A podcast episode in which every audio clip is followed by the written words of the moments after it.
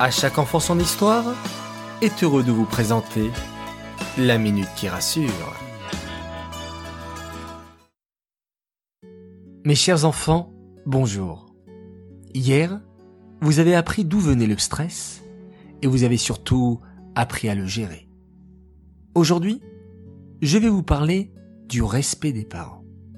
En cette période de confinement, c'est-à-dire la période où nous sommes tous chez nous en famille sans sortir de chez soi, nous devons tous faire des efforts. Sans vous connaître, je sais que les enfants en général ont du mal à écouter et suivre les règles des parents. Alors, un conseil. Évitez de les faire crier, de les épuiser, parce que d'une part, c'est pas agréable pour vous, et d'autre part, ça les rend tristes.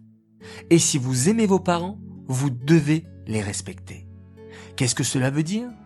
Eh bien avant tout, de les écouter sans faire répéter dix fois les choses, sans trop insister, mais aussi de leur répondre gentiment, sans utiliser de mots blessants.